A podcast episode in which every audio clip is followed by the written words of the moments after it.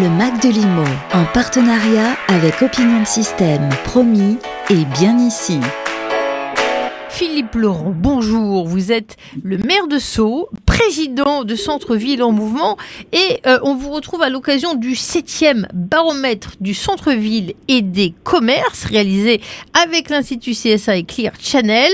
La vitalité des centres-villes, ça demeure un, enjeu majeur. Quels sont les autres enseignements de cette euh, étude? Les enseignements principaux, c'est d'abord que les Français euh, continuent à aimer leur centre-ville et continuent à à trouver que c'est un endroit où on peut se rencontrer, où on peut passer de bons moments, euh, où on peut trouver aussi euh, de bons produits, où on peut aussi faire euh, toute une série de démarches, euh, à assister euh, à des séances de cinéma, à, à, différentes choses, aller à la bibliothèque, etc. Donc je pense que les Français sont très attachés à cette notion de centre-ville, qui est d'ailleurs une notion qui caractérise bien la ville européenne toutes les villes européennes ont des centres-villes et cherchent à faire en sorte que ces centres-villes soient les plus attractifs possibles avec le maximum de fonctions. Il y a le commerce naturellement, mais il n'y a pas que ça. Il y a aussi la culture, il y a l'administration, il y a l'université.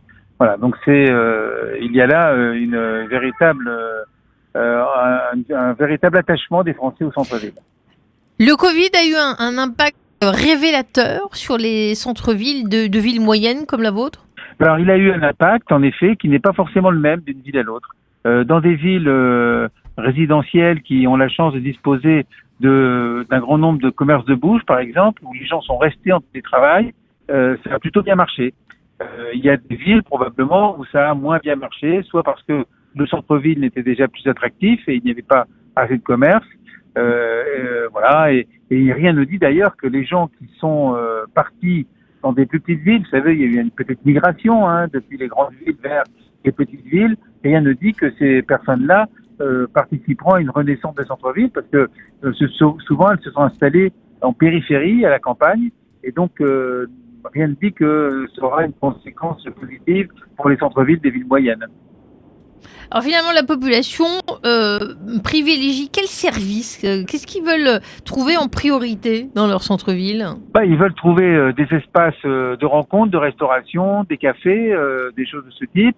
ils, ils plébiscitent aussi la présence de cinéma, la présence donc de commerce attractif, de commerce de bouche. C'est un peu ça les principaux enseignements de ce baromètre ce sont des, ce sont des, des, choses assez simples et qui sont vraiment du bon sens. Euh, c'est euh, la vie quotidienne. Ils, ils, veulent pouvoir trouver à proximité de chez eux, dans un espace encore une fois euh, concentré, euh, restreint, pour, pour, pour pouvoir faire tout ça à pied. ils veulent pouvoir trouver donc ces différentes fonctions. Alors, je ne sais pas s'il y a plus euh, une piétonisation accrue des rues globalement. C'est une demande, ça va dans le sens des, attentes. Comment c'est perçu la piétonisation des rues? Alors, c'est un sujet qui n'est pas si simple que ça, parce que la piétonisation, elle est tout à fait bien perçue quand vous êtes piéton, mais évidemment, il faut arriver, il faut y arriver dans le centre-ville. Et donc souvent, euh, encore aujourd'hui, on y vient euh, en transport en commun, mais on y vient aussi euh, en automobile. Et donc, il faut pouvoir trouver à garer son automobile. Donc le problème du parking reste toujours un sujet majeur de préoccupation euh, pour euh, à la fois euh, les, les, habitants, mais aussi pour les acteurs économiques du centre-ville, notamment évidemment les commerçants. Donc par conséquent, la, la piétonisation ne peut se concevoir que d'une part accompagnée d'un gros effort de qualité sur l'espace public, hein, quali espace public qualitatif, et par ailleurs accompagné par un effort sur l'organisation d'un stationnement euh, adapté. brièvement, dans quelle mesure ils sont connectés, ces centres-villes? Alors, ils sont de plus en plus connectés, en effet. Euh, on arrive maintenant à avoir des outils extrêmement performants qui permettent de mesurer le nombre de personnes qui passent, euh, de même en fonction de là où passent les personnes, pouvoir leur envoyer des messages. Hein, mais il ne faut pas que ce soit évidemment trop, trop intrusif. Euh, il y a aussi euh, donc le développement, y compris euh, chez les commerces dans les commerces de proximité, de systèmes dans lesquels vous pouvez commander, vous pouvez vous faire livrer ou, le, ou faire livrer votre produit dans une consigne pour pouvoir le retirer en dehors des heures d'ouverture des commerces.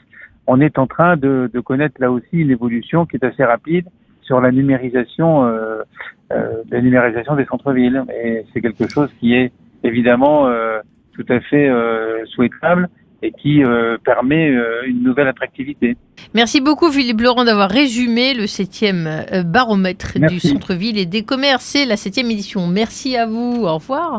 Le Mac de Limo en partenariat avec Opinion Système, promis et bien ici.